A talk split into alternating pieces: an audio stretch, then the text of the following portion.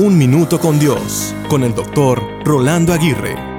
Las disputas de enojo en las vías y carreteras se han incrementado de tal manera que en un estado de los Estados Unidos se adoptó una ley para sancionar a los conductores que manejan muy despacio en sus autopistas. Aparentemente los conductores lentos tienen la culpa de los enojos y quejas de los motoristas quienes los culpan por sus riñas viales. Pero, ¿es eso una buena idea? ¿El culpar a otros por mi enojo?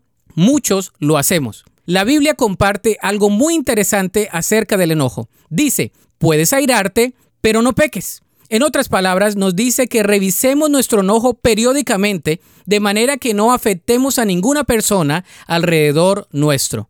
La verdad es que hay muchas razones y maneras de ser tentados para enojarnos constantemente en nuestros días. Sin embargo, la Biblia enseña que podemos aprender a controlar nuestro enojo y a mantenernos en calma en los momentos donde nuestro temperamento es probado.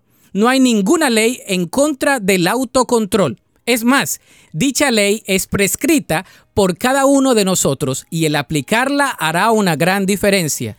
La Biblia dice, en cambio, la clase de fruto que el Espíritu Santo produce en nuestra vida es amor, alegría, paz, paciencia, gentileza, bondad, fidelidad, humildad y control propio. No existen leyes contra esas cosas.